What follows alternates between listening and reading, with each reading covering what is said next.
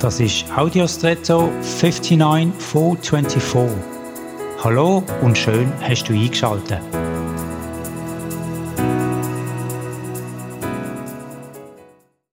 Ich habe kürzlich zuschauen, wie ein Bäck das Brot für einen Backprozess vorbereitet hat.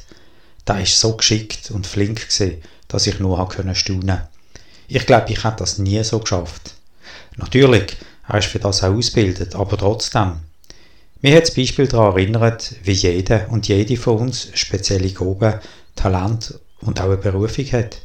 Ich wünsche dir für heute, dass du dich an der Einzigartigkeit und den Fähigkeiten und Talent von den anderen freuen kannst, aber auch gleichzeitig deine ureigene Berufung lieben, schätzen und annehmen kannst. Ich glaube, so ergänzen wir einander und bleiben gleichzeitig demütig froh. Ich wünsche dir, dass das dich heute prägen kann und dass du dich an dem kannst freuen und auch in das investierst.